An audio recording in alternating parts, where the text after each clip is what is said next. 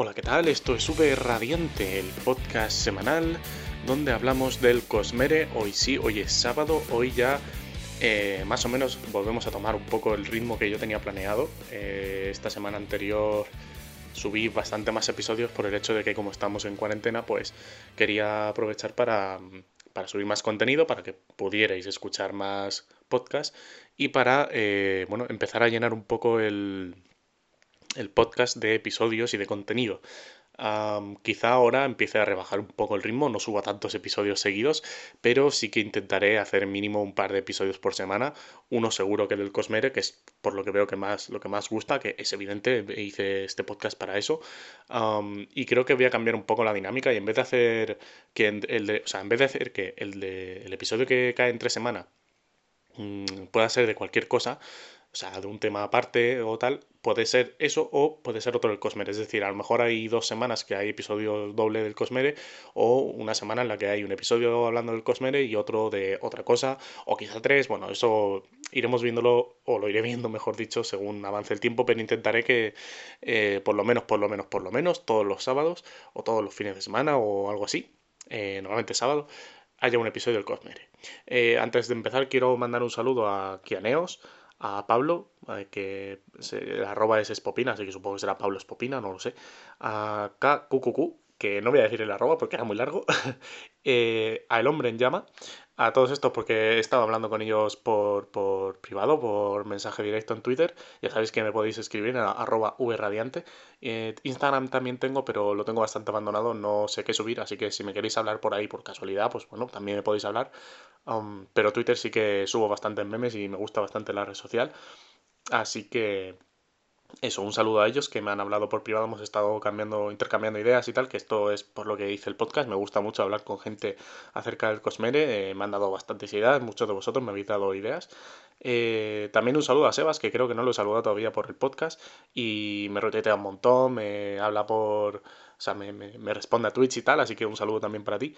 Y en general a todos los que dais me gusta y RTs y retweets a los episodios del podcast, a los memes, porque de verdad que esto, eh, pues no sé, está cogiendo un ritmo bastante interesante, la verdad, no me lo esperaba. Así que un saludo a todo el mundo, a todos vosotros, mm, y muchas gracias por hacer, pues, pues empezar a hacer esta pequeña comunidad, ¿no? Que estamos haciendo alrededor de un podcast de un, de un señor que dice tonterías por la boca y que realmente no, no me esperaba yo nada de esto. Así que nada. Eh, bien, vamos a empezar ya, que me estoy enrollando mucho como siempre, a hablar un poco del tema de hoy. El tema que he elegido es ah, algo que quizás se acabe convirtiendo en una especie de serie. La verdad no tengo claro cómo va a funcionar esto, pero eh, quiero hablar de las conexiones que hace Brandon en sus libros no entre libros, es decir, no entre sagas, que también las hay y quizá pues más adelante haga quizá un pequeño análisis o algo así, pero sí entre dentro de una misma saga em, pues eso, las conexiones que hay. Hoy voy a hablar de Nacidos de la Bruma del 1 al 3, eh, es decir, va a haber spoilers de todo Nacidos de la Bruma. Era 1, solo de la primera era. De la segunda era no voy a decir nada, así que no, si no has leído nada, eh, puedes estar tranquilo. Quizá al final, puede ser que si comento algo al final o lo que sea, en plan, bueno, pues como luego a lo mejor en la, segunda era, bueno, si lo comento te aviso antes, pero durante todo el podcast en principio no va a haber spoilers eh, de la segunda era, solo de la primera, eso sí. Si no has leído los tres libros hasta El héroe de las eras, eh, esto no lo escuches. Em, ¿Vale? Bueno, pues bien, vamos a empezar entonces directamente, eh, después de esta advertencia de spoilers, mm, con, eh, pues bueno, cómo Brandon ah, va construyendo poco a poco todo lo que, todos los acontecimientos que irán sucediendo a lo largo de tres libros bastante eh, gordotes, ¿sabes? Son alrededor de 500, 600 páginas cada uno. Es decir, como pues alrededor de eso, de cada página, cada capítulo te va soltando una amiguita, una... Esto es lo que mola mucho de Brandon Sanderson, mucha gente lo, lo habla así, ¿no? Lo recomienda por el hecho de que todos todos los, eh, ¿cómo se dice? Todos los detalles, todo, toda la historia, eh, bueno, la subtrama, todo lo que ocurre realmente, ocurre, mm, por así decirlo, fuera de plano, o sea, ocurre por detrás, ocurre en una frase que suelta por aquí un personaje, una, un pensamiento de otro, o una pequeña descripción de apenas un párrafo de algo concreto. Y es realmente por lo que merece la pena leer a Sanderson, porque pues, eso, ¿no? Tienes no es algo que te esté. Mira, por ejemplo, ah, no viene mucho a cuento, pero más o menos sí. eh, qué raro, ¿no? Esa, frase no tiene ningún puto sentido. Sois un normal. Em, estaba viendo Ready Player One, una película que, bueno, es básicamente una sarta de clichés y de, ah, mira, eso lo he visto y eso lo conozco y eso es una referencia, no sé qué, y entendí esa referencia. Eh, no es una película muy buena, pero es graciosa de ver porque, bueno, tiene efectos especiales muy chulos, muy bonita, eso sí es verdad, es súper, no sé, bonita de ver, tiene unos efectos especiales súper chulos. Um, y el libro tiene pinta de que tiene que estar medianamente bien, aunque por lo que he escuchado y leído por ahí, mm, tampoco es nada del otro mundo. Y la película no es para nada buena bajo mi punto de vista, ojo, más que nada por el por cómo se presenta. Y es que eh, la película para empezar, eh, el otro día el Eulogio subió un vídeo hablando de una película de, no sé qué, creo que era El ascenso de Júpiter, una película malísima, yo también me la vi hace años y malísima.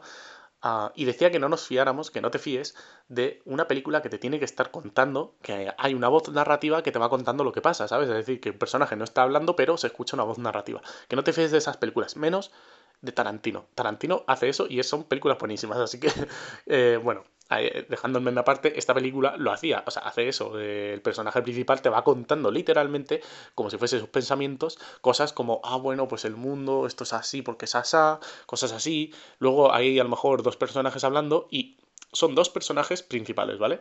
Eh, no, sé, esto no, no, no es ningún spoiler, pero son dos personas, o sea, dos personajes que están hablando y los dos saben de qué va la cosa. O sea, lo de Ready Player One, esto es pues como una especie de videojuego, ¿no? De realidad eh, virtual en la que te metes y es como súper heavy todo y hay mundos y hay no sé qué y puedes ser lo que quieras y tal. Bueno, pues hay dos que están ahí, y están hablando y, uno le cuenta al otro cosas como súper obvias, en plan, que deberían de ser obvias para él, en plan, por ejemplo, imagínate que tú eh, le llegas a una persona, a un amigo tuyo, y ahora mismo le dices, Ah, bueno, sí, es que...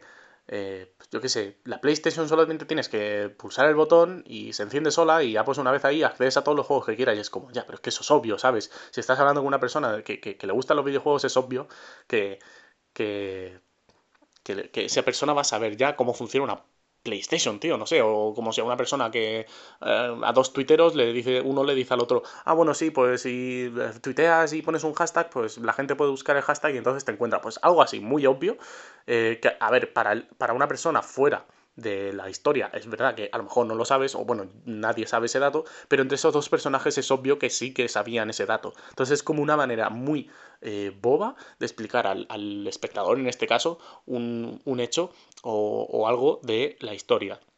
Cosa que a mí me, saca muchísimo de la historia, porque, macho, estoy viendo una película y me tienes que contar como muy obvia, muy, de forma muy obvia algo así, y más en una película, que es relativamente fácil eh, explicar cosas sin decir nada, ¿no? Con un plano, con un, ¿sabes? No sé, con una mirada, con un no sé qué. Pues esta película lo hacía así. Em, ¿A cuento de qué viene toda esta chapa completamente absurda e innecesaria, señor V? Eh, bueno, pues básicamente para comentar que esto es una cosa que, por ejemplo, no pasa en los libros de Brandon Sanderson. Brandon muy rara vez eh, explica algo de, forma tan obvia. Es decir, muy rara vez te va a explicar y sobre todo cosas eh, gordas o cosas mm, con mucha trascendencia, ¿sabes? Eh, como he dicho, va a haber spoilers de los tres primeros libros, ¿no? Vale, bien, pues en ningún momento te explica claramente qué es ruina. Eh, hombre, después de tres libros prácticamente, sí que ya te empieza, ya hay un momento en el que a lo mejor, sí, el personaje, a lo mejor yo que sé, vino o no sé qué personaje, quizá habla directamente con eh, esta esquirla y le cuenta un poco por así por encima lo que es, pero en ningún momento... Um, en ningún momento llega y dice Ruina, Buah, pues sí, soy una esquila, pasó esto con Adonalsium o no sé qué, ¿sabes? No es algo que te explique claramente. De hecho, todo lo que se sabe de Adonalsium se sabe por perlitas, literalmente que va soltando por aquí por allá en algún libro o en otro, ¿sabes? Entonces, eso es lo que me mola y yo creo que a todo el mundo que ha leído Brandon le, pasa de, de, pues, de sus historias, que todo lo que cuenta, todo lo que te comenta, te lo comenta poco a poco. Entonces, es, me parece un un ejercicio, si lo quieres llamar así, eh, interesante y, bastante, no sé, curioso de, hacer, el hecho de ver cuáles son estas perlitas, por ejemplo, que va soltando en la saga de Nacidos de la Bruma, en este caso, para, para construirte toda la historia, ¿no? Toda la subtrama que hay. Es decir, eh, la trama principal pareciera que es, o podríamos decir que es, en el primer libro, mm, derrocar al Lord Legislador, ya sea matándolo o haciéndolo prisionero, pero quitarlo del poder, básicamente.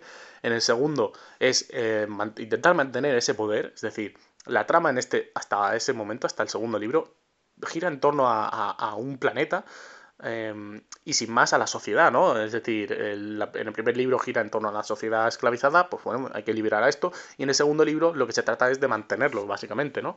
Ah, luego ya en el tercer libro sí que la trama mm, tiene un giro de 180 grados por el hecho de que hay un bicho por ahí malévolo que está haciendo cosas malas. Que de todas maneras, el tercer libro, la trama principal, podríamos decir que tampoco es contra Ruina hasta bien entrado la segunda mitad del libro. Y esto es porque durante todo este tiempo, eh, es decir, hasta la segunda mitad del libro, lo que se basa eh, la trama, básicamente, bueno, joder, que, que valga la redundancia, ¿no? Que me encanta decir básicamente, un día me voy a cortar la lengua o voy a poner una bucha con un, euro cada vez que diga básicamente. Yo creo que de aquí a final de año soy eh, examillonario.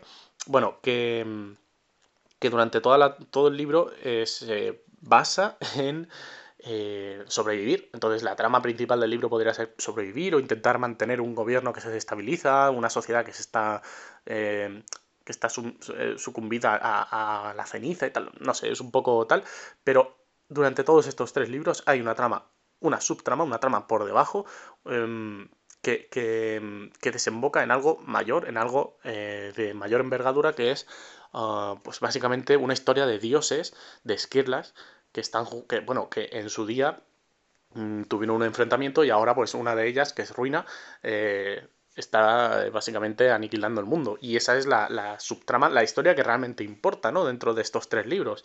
Porque realmente em, todo lo que está. Todo lo que se está haciendo durante los dos primeros libros se hace por y para Ruina que se derroca en los legislador eh, era un plan de ruina desde hace mil años, o, sí, mil años, ¿no? Desde que básicamente se hace los legislador y, contiene a, ruina en, su, en el pozo, pues durante mil años está planeando eh, cómo eh, poder salir otra vez, ¿no? Cómo poder ser liberado. En el segundo libro lo consigue y en el tercero ya empieza a hacer todo lo que venía planeando durante siglos y siglos y siglos. O sea, es una cosa de locos, ¿no? Y eso es lo que realmente a mí me pone la piel de gallina, que es pensar que durante tres libros estás leyendo algo que, realmente no sabes eh, lo que es hasta que lo terminas. O sea, algo que tú piensas que, es una historia, bueno, más que como poco interesante, ¿no?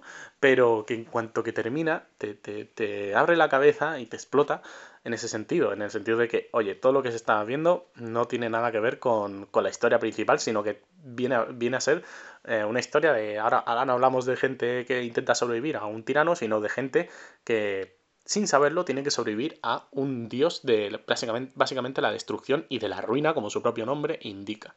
Bueno, eh, voy a empezar comentando ya el primer detalle que para mí es básico y como he, dicho hasta ahora, Ruina llevaba años, siglos, ¿cómo decirlo? Planeando todo, todo lo que pasa durante los tres libros, ¿no? Ah, y lo primero que hace para conseguirlo bueno, no lo primero, pero uno de los, por lo menos el primer paso eh, dentro de la trama de Nacidos de la Bruma es eh, Vin.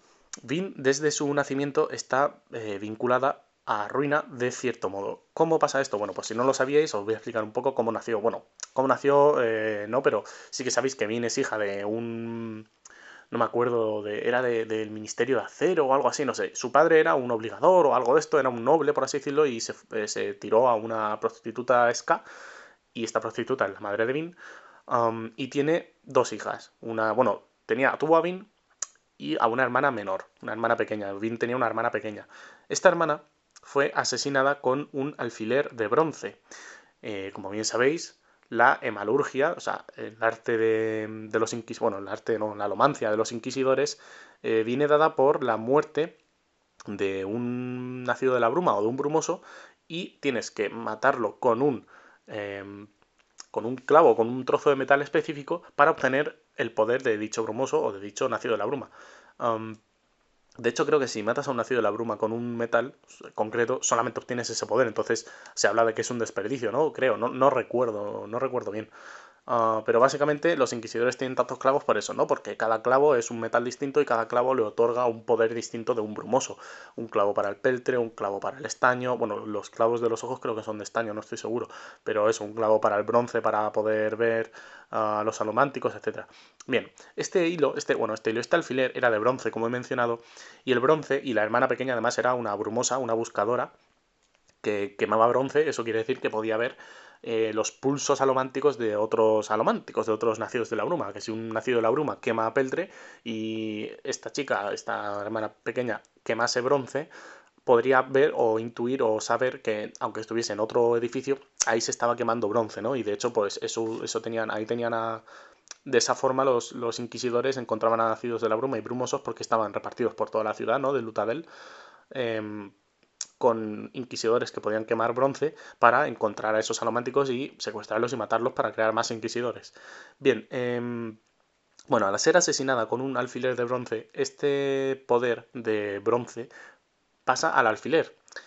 ¿Y qué pasa con ese alfiler? Bueno, pues la madre... Ah, bueno, esto es un detalle importante. La madre estaba loca, la madre estaba eh, ida de la cabeza y como Brandon ya ha dicho en varios bueno, en varias ocasiones, en varias entrevistas, eh, toda la gente, de, no solo de, de sino del Cosmere en general, de cualquier libro, de cualquier ah, investidura, o sea, la investidura, que es la magia del Cosmere, solamente puede entrar en las almas que están rotas, es decir, en gente pues que está, por así decirlo, rota mentalmente.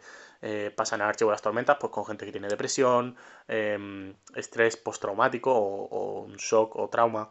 Em, sí, un trauma. De hecho, básicamente cualquier alomántico para ser, dentro de Scadrial, para ser un nacido de la bruma o un brumoso, necesitas primero pasar por un trauma, por romperte, como literalmente se dice en el libro. Entonces, ya tienes esa, esa clave, o sea, bueno, ese, esa intuición de que para ser, eh, para tener investidura necesitas estar roto. Bien, pues al, estar rota esta madre, esta mujer, la madre de Vin, eh, Ruina, pudo acceder a ella, por así decirlo. O sea, se metió dentro de su cabeza. Y esto pasa porque las esquirlas, que son al fin y al cabo la investidura, el poder de cualquier planeta, solamente pueden infundir a una persona o, sí, llegar a una persona si esa, su alma está rota. Bueno, pues una vez estando la alma rota de esta mujer, pues acaba haciendo que asesine a, su hija para conseguir ese mm, pendiente y ponérselo a Vin. Ese pendiente de bronce que una vez atraviesa a Brin, a, a Vin, una vez atraviesa su oreja, pues queda, punto uno, bajo la influencia de ruina, pero punto dos, y más importante, obtiene una, como se dice, un...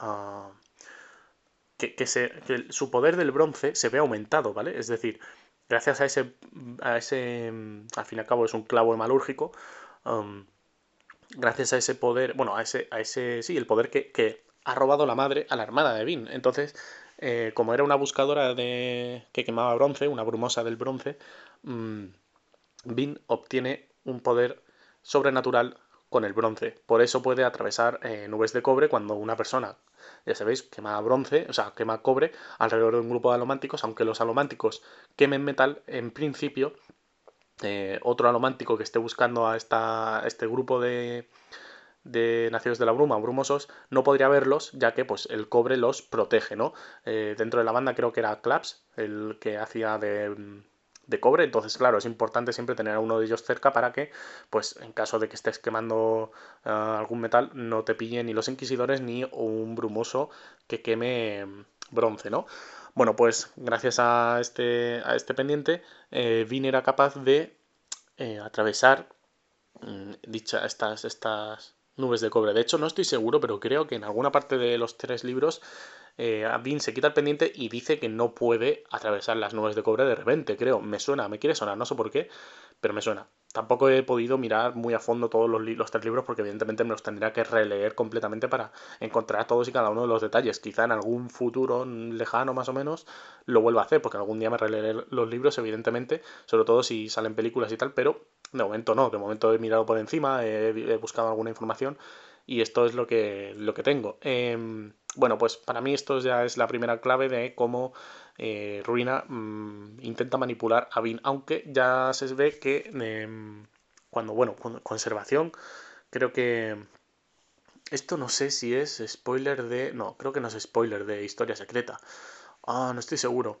O sea, lo que voy a decir no creo que no se, creo que se dice en, en los libros que es que conservación, a ver, tampoco pasa nada, ¿eh? no es tan grave, si te has leído los tres libros, más o menos o lo sabes o lo intuyes, o creo que se dice que es que conservación, la esquirla buena, la de las brumas, em, también tenía el plan con Vin, es decir, en cuanto se dio cuenta de que em, Ruina quería entrar en la cabeza de Vin, quería entrar eh, a manipular a Vin, conservación lo que hizo fue... Hacer manejar algún plan, hacer un, diseñar un plan en contra de Ruina gracias a Vin, es decir, enfocándose también en Vin para poder em, contrarrestar, los eh, intentos de Ruina de liberarse. Esto le sale más o menos a medias, bueno, más o menos a medias, no, le sale a medias porque acaba liberándose Ruina, pero también entra dentro de su plan, ya que más tarde acaba Vin derrotándolo, ¿no? Bueno, mmm, que iba diciendo, sí, Ruina eh, puede entrar dentro de, de Vin mm, y una vez, o sea, bueno, cuando llega su hermano Rin o Ren, yo lo suelo llamar Ren, creo. Bueno, pues cuando llega Ren, mmm, básicamente encuentra a la madre que ha matado a su hermanastra pequeña y se lleva a su hermanastra o a su hermana, medio hermanas, que no, no se sabe claramente, se lleva a Vin y huyen los dos de su madre. Uh, están durante años mendigando y tal y le enseña a Vin a sobrevivir hasta que un día desaparece y Vin pues piensa que la ha abandonado, pero realmente lo que pasa es que los inquisidores lo secuestraron y le torturaron para intentar encontrar a Vin, que realmente... Eh, ellos no querían a Vin, bueno, la querrían probablemente o para matarla o para lo que fuese, pues ya que era una nacida de la bruma, suelen ser bastante... Y además que mm, el legislador quería impedir que precisamente hubiese nacidos de la bruma por ahí campando. pero la querían porque, como era hija de un obligador, de una persona dentro del ministerio y tal y cual, lo querían usar en contra de este tipo, o sea, como una prueba para poder matar al, al tipo, al, al del ministerio. Se me cae un bol. Vale. Eh, ups. Eh, bueno, como iba diciendo, que esto también afecta mucho a Vin y eh, Ruina pasa a ser Ren en su cabeza. O sea, las voces de Ruina, que esto es una, para mí es una parte que me parece súper bien pensada, porque realmente Vin así no podría sospechar realmente de que algo está dentro de su cabeza, ya que en principio era la propia voz de su hermano, algo que ella misma estaba creando, eh, quizá por culpa, por sí, por culpabilidad, ¿no? Se sentía culpable de que su hermano lo abandonase, yo qué sé, cualquier cosa. Entonces es algo, un detalle bastante mm, eh, clavado ahí, ¿eh? Nunca mejor dicho, con el tema del clavo y de, lo, y de, la, hemalurgia. Bueno, esto como primer detalle, esto como algo general para la trama, es decir, esto eh, influye en la trama a nivel general desde el minuto uno con en el nacimiento de, Vin. Bien, pues Luego, al principio del primer libro, en el epílogo, de hecho, la primera línea realmente de, de Nacidos de la Bruma, eh, la primera línea, que es como lo que está escrito arriba, ¿sabes? En, antes de los capítulos, pone algo observa, algo se preocupa. Es decir, no es todo, o sea, es un parrafito, pero una frase que me gustaría destacar es algo observa, algo se preocupa. Habla de susurros, ¿sabes? De si fracaso, otro vendrá a ocupar mi labor. Bien, todo esto hace referencia a. Em, creo que era Alendi, ¿no? este personaje que en principio va a ser el héroe de las eras, pero que eh, el Juan, el terrisano, eh, el terrisano que escribe la plancha de metal en el convento, donde llegan Sacer y Mars más adelante en el tercer libro, o en no, en el segundo libro, creo, en el, en el segundo, en el segundo. Bien, pues eh, este terrisano se da cuenta de que ha cometido un error porque Alendi em, liberaría el poder, o sea, haría lo que en principio, entre comillas, debería hacerse, de no tomar el poder para ti y de liberarlo eh, como persona buena o como yo que sé, ¿sabes? De liberar ese poder. Y cuando Quan descubre que eso es un error, que eso liberará a Ruina, eh, pues hace, o sea, intenta hacer lo posible para que Rashek, eh, para empezar, que intenten no llegar y si llegan, que mate a, a antes de nada. Por eso al final se convierte en los legisladores, etcétera, etcétera. Em, y la, frase de si fracaso, otro vendrá a ocupar mi labor, que creo que esto es escrito por, bueno, sí, lo escribe Alendi, ¿no? En su viaje hacia, hacia el pozo. Bueno, para empezar sí que lo ocupa, lo ocupa Rashek, pero yo creo que se refería quizá a eh, Vin. Es decir, precisamente Vin, que es quien eh, mil años después, literalmente mil años después, acaba, acaba ocupando ese lugar, esa labor de liberar a Ruina. Em, esos susurros que oye también son de Ruina y quizá esos son los que Ruina acababa, le acababa diciendo a Lendi que no se preocupase, que eso es lo que tenía que hacer y que si él fracasaba, acabaría llegando otra persona a ocupar su labor, pero que tenía que terminar. Y lo de algo observa, algo se preocupa, mm, es increíble. No sé si aquí esto es un, un detalle que puede tener un doble giro de tuerca, que es algo observa, vale, en algo observa podemos incluir a ruina, porque es como está observando, pero algo se preocupa. Eh, ¿Esta frase se quiere referir a conservación porque se preocupa? ¿O a ruina porque está engañando a Lendi, haciendo que se preocupe? Porque esto también le pasa a Vin, eh, hace que se preocupe, eh, dice al final cuando está en el pozo de la ascensión y está Ellen muriéndose, le dice a Vin, ah, oye, venga, preocúpate, o sea, mm, podrías salvarlo, pero no deberías, pero haz, haz, tu deber, libérame, o sea, libera el poder, no sé qué, cosas así. Eh, entonces, mm, está ahí la cosa, podría ser ambos, ¿no? Eh, esto es realmente uno de los detalles más gordos que he encontrado en el Imperio Final. Porque, pues, joder, o sea, cualquier, bueno, cualquier parte de todo el diario de Lenin en general, que es lo que aparece al principio de cada capítulo, encima del capítulo en sí, es, una, es un buen detalle, pero como luego más adelante en Nacidos de la Bruma 2 se analiza más en concreto todo este libro, que de todas maneras lo analizan un poco con pinzas porque están cambiado por ruina, pero bueno, vamos a comentarlo ahora. Eh, luego, Nacidos de la Bruma 2, en, el Imperio Final, ya os digo, tampoco hay, por lo menos no, he podido encontrar muchísimas cosas, eh, porque primero no me, lo, no me lo he releído, y pues es como yo creo que quizá Brandon tampoco, no sé hasta qué punto, tenía claro que quería hacer eh, una subtrama tan poderosa, que sí que lo tenía pensado, o sea, se nota, ¿no? Porque cuando el legislador dice que la han cagado, algo tendría pensado, ¿no? Pero bueno, en fin, que tampoco, no recuerdo yo mucho, em, quitando pues eh, algo tan básico y tan clave como los pensamientos de la, la voz de Ren en la cabeza de Vin, eh, tampoco recuerdo muchísimas cosas. Eh, bueno, y que Mars también acaba siendo sucumbido a ruina, ¿no? Con la hemalurgia, pero bueno. En Nacidos de la Bruma 2 Mm, aquí empieza un poco la cosa a, ponerse seria. En, el primer capítulo también encontramos unas anotaciones arriba que dicen escribo estas palabras en acero, pues todo lo que no esté grabado en metal es indigno de confianza. Algo que, una frase que estará ligada eh, durante todo el segundo libro y el tercero, porque esto me parece, ahora que lo, que lo estoy volviendo a pensar, me parece curioso cómo durante todo el segundo libro nadie cae en la conclusión de esta frase, de escribo estas palabras en acero, pues todo lo que no esté grabado en metal es indigno de conf... Joder, cómo estoy con los gallitos, la Virgen Santa, tengo aquí un criadero. Em, es indigno de confianza. Ah, me parece interesante que nadie haga una conclusión hasta realmente el final que Safed entiende eso, que se pueden cambiar las palabras. Sin embargo, tampoco eh, llega, o sea, no llega a la conclusión porque, o sea, tú una vez, pongámonos en la situación, tú te das cuenta que estás leyendo un libro que te dice que la profecía es así, que tienes que hacer esto, eh, o sea, te das cuenta de que estás equivocado, intentas impedirlo, se libera ruina, vas otra vez al convento y en cuanto ves esa plancha y ves que realmente... Eh, estaba mal, que las palabras estaban cambiadas y esa frase de escribo estas palabras en acero, pues todo lo que no esté grabado en metal es indigno de confianza, indigno de confianza, es decir, cualquier cosa que no esté escrita en metal, por tanto el metal en teoría debe, tiene que ser eh, lo correcto, ¿no? Ahora mi pregunta es, eh, ¿no pensó nadie que quizá ruina, aparte de no, poner, de no poder manipular ese metal, no podía leerlo. Bueno, a ver, es complicado también, ¿no? Es bastante complicado llegar a esa conclusión por tu cuenta porque tú, pues... Es que es verdad que al fin y al cabo, si piensas en un dios o en un semidios o en una esquirla o en lo que sea, puedes pensar en que es eh, casi omnipotente o todopoderoso y que podría leer también esa, esa plancha de metal, sin embargo, no podría manipularla, que eso también es cierto. Pero bueno, me parece también eh, interesante que quizá en un libro y medio no se, no se dé cuenta nadie hasta que llega mi maravilloso fantasma, que mm, mejor personaje, gran personaje, mejor persona y viceversa. Eh, luego lo comentaremos más adelante.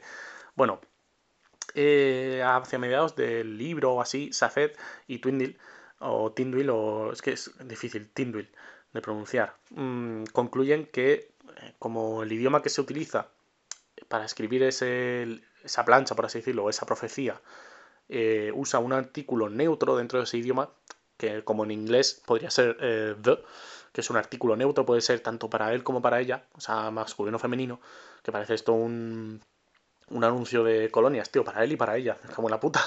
Eh, se puede usar para ambos. Eh, qué imbécil que soy, eh, la Virgen. Se puede usar para ambos, entonces concluyen que Vin es el héroe de las eras. Ah, aunque, bueno, luego se ve claramente, bueno, luego se ve, se confirma al final del tercer libro. Es que esto me parece brutal, tío. Esto pasa como a la mitad del libro, más o menos. Lo de que concluyen que Vin es el héroe de las eras porque el, el artículo utilizado es neutro, que se puede referir tanto para él como para ella, o algo así dicen, pero creo que dicen, o no estoy seguro, no recuerdo, si alguien lo sabe por casualidad que me lo ponga por Twitter, pero creo que en algún momento se dice que el artículo es neutro literalmente, es decir, que no hace alusión a ningún género. No es que pueda ser utilizado para ambos géneros, sino que no se hace alusión a ningún género. Y esto es, esta es la clave del asunto, porque entonces, porque por eso es eh, Sacer, el, el, héroe de las eras, el que asciende con ambos poderes, porque es eunuco, no tiene sexo. bueno, literalmente, por lo menos biológicamente hablando, anatómicamente hablando, joder, ¿cómo estoy? Anatómicamente hablando, perdón, anatómicamente hablando, em, es, eh, no, tiene, no tiene sexo, no tiene género. entonces, este ya, este, este detalle es como muy, wow, muy poderoso, por así decirlo, tío. concretamente este, el de, te está diciendo, vale, es un artículo neutro, puede ser utilizado. Pero, pero creo que no dice. Es que creo que en ningún momento dice que puede ser utilizado para hombre y para mujer, para masculino o femenino. No sé si lo dice. Porque si no lo dice, si en ningún momento dice eh, Saced, por ejemplo, claro, puede ser utilizado para ambos o algo así. Eh, o sea, no sé. O sea, si no lo dice, entonces eso quiere decir que desde un principio ese artículo iba dirigido a, a, a Saced o a una persona eunuca. Eh, o a un eunuco. Que palabra más. Mm, no sé, rara de pronunciar. Eh, ¿Qué estaba diciendo? ¿Qué iba a decir yo? Ah, sin embargo, si dice que se puede usar masculino o femenino, quizá ya ahí te pueda dar un poco pie a tu imaginación y a la interpretación. Pero yo creo, creo recordar que realmente ese artículo, o eso, lo que para describir al, héroe de las eras, no se usaba el héroe de las eras, sino, bueno, claro, es que The Hero of Ages en inglés, eh, The Hero puede ser tanto el héroe como la heroína. Ah, pero en inglés, o sea, tú, eh, esto en español es complicado, porque claro, tú en español eh, tienes que decir el héroe o la heroína. Ahí en cualquiera de los dos casos estás intuyendo un género, aunque en principio el género masculino puede ser eh, neutro, pues por ejemplo cuando dices todos, todo, todo el mundo, tú no te refieres, bueno, cuando en una sala hay más personas, pues tú dices todos, todos ellos, no te refieres a todos los hombres, te refieres a todos ellos, tanto hombres como mujeres, según la RAE, ¿no? Eh, pero claro, en inglés es diferente porque The Hero o... Sí, The Hero puede ser tanto él como ella, puede ser tanto el héroe como la heroína. Ah, pero eh, si realmente no se hace énfasis en, en, en, el género, es porque es para... Bueno, sí, puede ser un género neutro. Bueno, en fin, me estoy desviando un montón.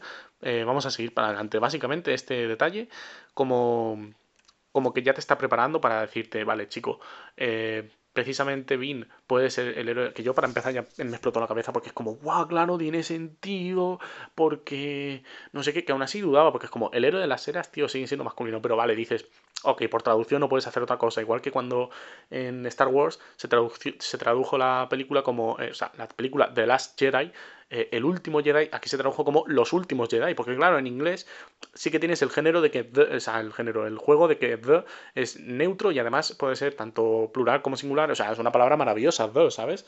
Eh, the, si estuviera aquí Billie Eilish, estaría orgullosa de mí, supongo. ¿Qué estaba diciendo y por qué me enrollo tanto? Bueno, que sí, que a mí me explotó la cabeza cuando pensé que podría ser Vin, ah, por mucho que la traducción dijese el héroe de las eras, pero mm, ya Brandon, ya Saced, o, esto, o este, este momento, te prepara para cuando al final del tercer libro eh, Saced cae en la cuenta de que él es el héroe de las eras porque es el eunuco, o sea, él es el género neutro por excelencia, porque no tiene género, no tiene sexo, por así decirlo. Ah, Tampoco sé si estoy diciendo aquí burradas eh, biológicamente hablando, porque no tengo ni puta idea de lo que. del tema de género, sexo, no sé qué, hay mucha controversia con eso, entonces no tengo ni idea de si he dicho alguna burrada. Si lo he dicho, perdonadme, lo siento, soy imbécil. Lo concluyo y lo afirmo yo mismo. Eh, siguiente detalle, pasando ya por fin un poco de todo esto, que me enrollo como las persianas. Eh, ruina. Ruina cambió las palabras, evidentemente, de este, de este trozo, bueno, de este diario, por así decirlo, de esta plancha, para que eh, tanto Saced como Tindwil y en general las personas Vin piensen que tienen que liberarle. Que Rashek o el legislador cometió el error de quedarse para sí mismo el poder. Y que, pues, por debido a todo esto, eh, deberían de. deberían de liberarle para que no pasase lo mismo que ocurrió cuando llegó Rashek al poder. Sin embargo, aquí, bueno, y al final, o sea, esto el final del segundo libro, en el Pozo de la Ascensión, eh, conservación, o lo que queda de conservación, apuñala a Ellen para que Vin con, sienta la necesidad de, con el poder de ruina, bueno, del pozo, eh, intente, ¿cómo decirlo? Intente revivir a Ellen con ese, con ese poder, con ese poder, ya que pues es un poder ilimitado, no un poder infinito, un poder de una esquina, de un dios, por así decirlo. Sin embargo, aquí yo pienso que quizás se podría haber equivocado, porque gracias a eso, eh, Ruina le pues, todavía incide más en Vin, diciéndole mm, es que esto es lo que tienes que hacer, o sea, tienes que renunciar a Ellen para liberarlo, esto es lo correcto, esto es lo correcto por el mundo, ¿no? Por el mundo entero. Ah, y esto es eh, como una forma de hacerlo sin exponerse Ruina hasta ese momento. Porque claro, Ruina, eh, Ruina no se expone al decirle eso, porque Vin sigue pensando que su labor o lo que realmente hay que hacer es liberar el poder, aunque eso signifique la muerte del ser, de la persona a la que más quiere. Eh, algo que es bastante profundo y brutal, ¿no? Lo que hace Vin al fin y al cabo de liberar el poder a unas sabiendas de que eso matará a Ellen eh, 100%, ¿no? Mm, pero bueno, conservación de todas maneras lo hace como un intento a la desesperada de que Vin intente salvar a Ellen.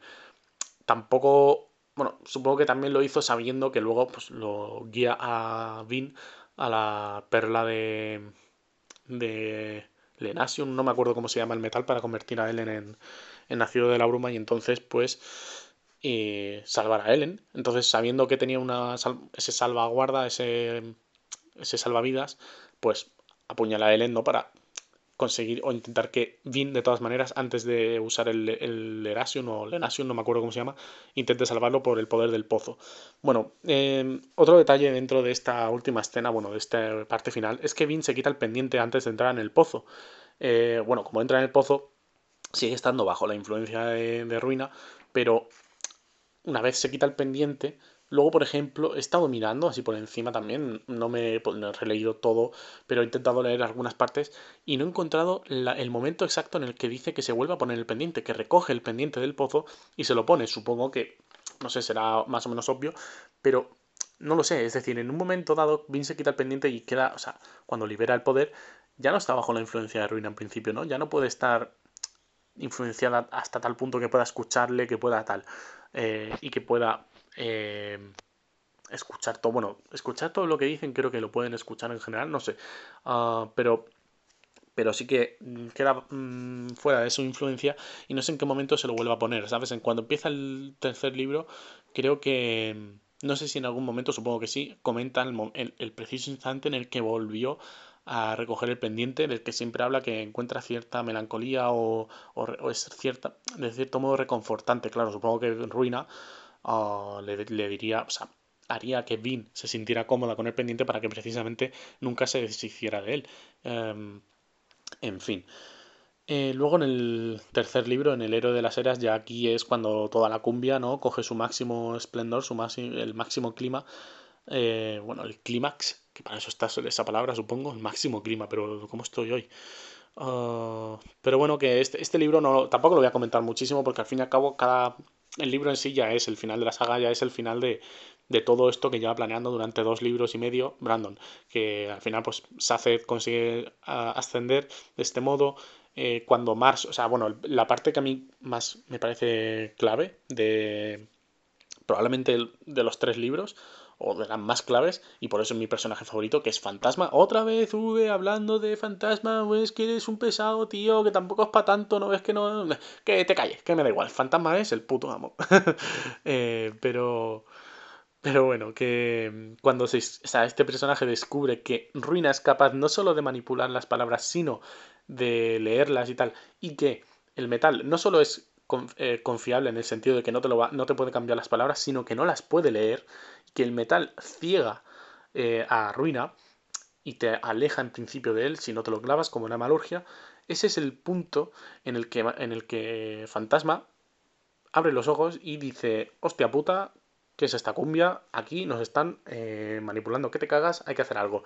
Y es cuando, pues, em, manipula, o sea, es que tú, o sea, luego me podéis decir lo que queráis de que sin fantasma realmente no tal, pero tío, el hecho de que haya manipulado a un dios, o sea, literalmente ha manipulado a un dios, no, quizá, bueno, sí, quizá no, eh, directamente, o sea, le dice, coge una plancha de metal, haciendo creer que va el mensaje para Vin y Ellen eh, y que lo intercepten, intercepte más a Coradel, que por, por personaje, tío, pobre señor. Eh, lo intercepta, lo mata tal, y le lee en voz alta la plancha para que Ruina sospeche o piense, mejor dicho, piense que así Vin y Ellen seguirán como en la o sea, como que seguirán sin saber el secreto que, tanto que tanta ventaja le da a Ruina, ¿no? Sin embargo, el secreto no quería revelárselo a Vin y a Ellen, quería revelárselo a Mars. O sea, es que esto me pone la polla tremendísimamente dura, o sea, increíble, tío. Eh, hace que Mars entienda y comprenda cuál es la, la, debilidad de Ruina. Mars que lleva un libro entero eh, luchando contra esos pensamientos, contra Ruina, intentando eh, que Ruina no le controle, haciendo, haciéndose el sumiso para que cuando Ruina le controlase, pues volver, pues dejarse llevar, ¿no? Pero para, para que en el momento en el que no mirase, hacerse el sumiso para que Ruina pensase que realmente lo tenía bajo su poder, bajo su, bajo su custodia. Eh, esa escena, que tengo una gana de que salgan las películas, la escena en la que Mars está con capas y capas de ceniza encima de él, simplemente mirando al suelo, eh, dejando, dejando que el tiempo pase, para que Ruina piense que realmente está bajo su poder, que realmente se ha rendido. Buah, los pelos de punta, tío. Y cuando descubre eso, gracias al, mensaje de fantasma, es lo que al final hace que le arranque el pendiente a Vin, entendiendo o comprendiendo que. Mm, que el metal. Bueno, la plancha de metal creo que decía que creo que decía que la sí que la que la hemalurgia se, se, basaba en clavar trozos de metal en el cuerpo. O sea, decía algo así como que no te fíes de alguien que lleva clavado metal en su cuerpo, ¿no? Claro, esto hace que cuando Marsh ve a Vin eh, y tiene ese mínimo momento de lucidez cuando Ruina está ya como casi descansando diciendo, vale, ya está, ya lo tengo todo controlado, el mundo es mío, voy a aniquilarlo de puta madre. En ese momento que se está regocijando, regocijando eh, coge Mars y y le arranca el pendiente a mí, ¿no? Porque se acuerda de ese mensaje que decía no te fíes de nadie o no confíes en nadie o algo así, ¿no? O tal, es que no recuerdo exactamente, debería haber buscado ese mensaje concreto. De hecho, lo voy a buscar ahora mismo, voy a buscar ahora mismo ese mensaje y lo voy a leer porque es que me, me encanta, voy a leerlo, pero, o voy a buscarlo, pero ya. Bien, ya lo he encontrado, he, tenido que ir a por el ebook uh, y buscarlo. Si alguno tiene curiosidad, está en el capítulo 69, eh, buenísimo número, del héroe de las eras en la última página de este capítulo. No puedo deciros página porque en el ebook pues me saldrá bastante diferente al vuestro, porque si vuestro ebook es más grande, más tal, las páginas son diferentes. Pero bueno, es la última página del capítulo 69 de El héroe de las eras y el mensaje em, reza así. Siempre me ha gustado de esa palabra, lo de rezar así. reza lo siguiente. Vin, leyó Marsh. Mi mente está nublada. Una parte de mí se pregunta qué es real sin embargo, hay una cosa que me impulsa a continuar. He de decirte algo. No sé si importará, pero debo decírtelo de todas formas. El ser que combatimos es real. Lo he visto. Trató de destruirme e intentó destruir a la gente de Hurtó. Me controló a través de un método que no me esperaba. Metal. Una pequeña lasca de metal que penetró en mi cuerpo. Con eso pudo retorcer mis pensamientos. No pudo tomar control absoluto sobre mí, como a ti te pasa con los colos, pero creo que hizo algo similar. similar. tal vez el trozo de metal no era lo bastante grande, no lo sé. Sea como fuere, se me pareció bajo la forma de Kelsier. Hizo lo mismo con el rey de Hurtó. Es astuto, es sutil. Ten cuidado, Vin. No te fíes de nadie perforado por metal. Incluso el, incluso el trozo más pequeño puede manchar a un hombre. Fantasma. ¡Pum! Los pelos de punta. O sea, incluso el trozo más pequeño, ese sutil detalle que te deja ahí, eh, Quizá Fantasma no se refería al pendiente, evidentemente, porque él fue atravesado por un trozo de una espada, ¿no? O algo así, creo. Entonces, se referirá a eso, a que incluso un trozo pequeño, como el de una pequeña espada, puede eh, influir, puede hacer que ruina influya sobre ti. Entonces, um, Dios, ese pequeño detalle eh, yo creo que es lo que hizo luego que Marsh acabara sabiendo, pues eso, ¿no? El, cómo, cómo actuar un poco en contra de Ruina. Y ese es para mí el mayor detalle, el mayor, por lo menos el, el, más, para empezar, el más influente o de los más influyentes de, todo, de toda la trama y el que me hace uh, enamorarme de este de fantasma porque, joder, ese mensaje que iba dirigido eh, precisamente a Mars sabiendo que iba a ser interceptado, um, no sé, me parece bastante guau, ¿no? Uh, realmente, a ver, esto podría ser debatible en el sentido de quizá eh, Fantasma quería enviárselo a, a Ellen Divine de verdad pensando que iba a llegar, pero bueno, eh, también sabía perfectamente que Ruina podía verles y podía observar y sabiendo que estaba escribiendo sobre metal, eh, Ruina no podía ni verlo ni manipularlo, por tanto, sabía que Ruina iba a interceptar el mensaje. Ahora bien, lo que yo no me esperaba, o, bueno, o lo que no me esperaba, lo que no sé cómo lo calculó este fantasma, para que fuese Marsh quien lo interceptara, sabiendo que él sí que, uh, si lo leyese él, habría una posibilidad de que... Eh, de que se diese cuenta y de que pudieras ayudar a Vin de algún modo. Eh, entonces, es la única parte ¿ves? del rompecabezas que me parece un poco... Bueno, pues fue Mars porque sí o porque. Eh, supongo que quizá porque también sabía que Ruina querría hacer que Mars lo hiciera, sabiendo que así podría sufrir, en plan, haciendo, sufrir a Mars, en plan, te estoy haciendo uh, esto aposta para que veas que, que, que no puedes ayudar a tus amigos o algo así, supongo, no lo sé. Eh, pero bueno, este es el último detalle que quería comentar. Creo que ha sido un episodio bastante... Eh, relativamente denso, he hablado de muchas cosas, me he ido por las ramas mil veces, como siempre hago, pero bueno, esta creo que es la, base de mi persona y es por lo que hago el podcast para hablar sin, eh, sin tener que ponerme trabas. Algún día, si se me va la vena y se me va todo el filete completamente, quizá me hago un canal de YouTube y ahí sí que puede ser que hiciese vídeos más eh, relativamente cortos, 10 minutos o algo así, más condensado un poco todo, pero aquí me gusta explayarme, decir mis ideas, contarlo, soltarlo todo. Como siempre, y como he dicho al principio del vídeo, del vídeo, sí, del podcast, del episodio, me podéis seguir por Twitter y por Instagram, me podéis hablar por ahí, tanto en privado como en público, me da igual. Eh, leo todo, respondo todo, subo memes, estoy subiendo bastantes memes, me hacía bastante ilusión. No tenía pensado subir porque yo qué sé, digo, a lo mejor a la gente le, da igual, ¿sabes? Pero como vi que la gente subía un montón de memes, pues empecé a subirlos yo y bueno, me parece que hacen relativamente gracia, ¿no? Son algunas, no sé, ocurrencias que se me van eh, tirando. Entonces, pasadme memes también y los, retuitearé y de, todo. bueno, pues eso, que espero que os haya gustado muchísimo este episodio. Eh, esta semana, la semana que viene vendré con más y eh, puede ser, no estoy seguro, que quizá venga con un formato más o menos nuevo, algo bastante chulo, creo que puede quedar muy bien. Así que nada, eh, nos vemos la semana que viene. Eh, lo dicho, no sé qué decir más. Hablando por, por, por, las redes si queréis que os salude de vez en cuando, que me parece una cosa muy chula. No entiendo por qué los, los seguidores, o sea, los youtubers, bueno, los influencers, influencers en general, no sé, como que nunca dan por hecho que están los seguidores, ¿no? Pero como que nunca, ¿sabes? Te dicen, sí, cuando llegan a 100.000 suscriptores te dicen, bueno, gracias a todos, pero nunca dan gracias a personas, ¿sabes? Y a mí me parece eh, como algo necesario el agradecer a esas personas, pero, pero prácticamente una por una, tío. Al fin y al cabo sois vosotros los que estáis hablando conmigo, gastando, por así decirlo, vuestro tiempo conmigo.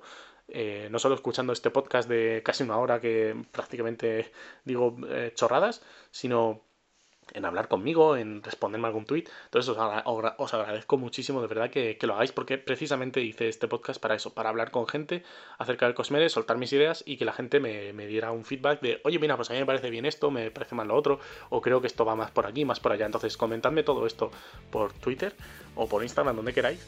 Y nos vemos en el siguiente. Un abrazo a todos, me encanta hablar con vosotros y adiós.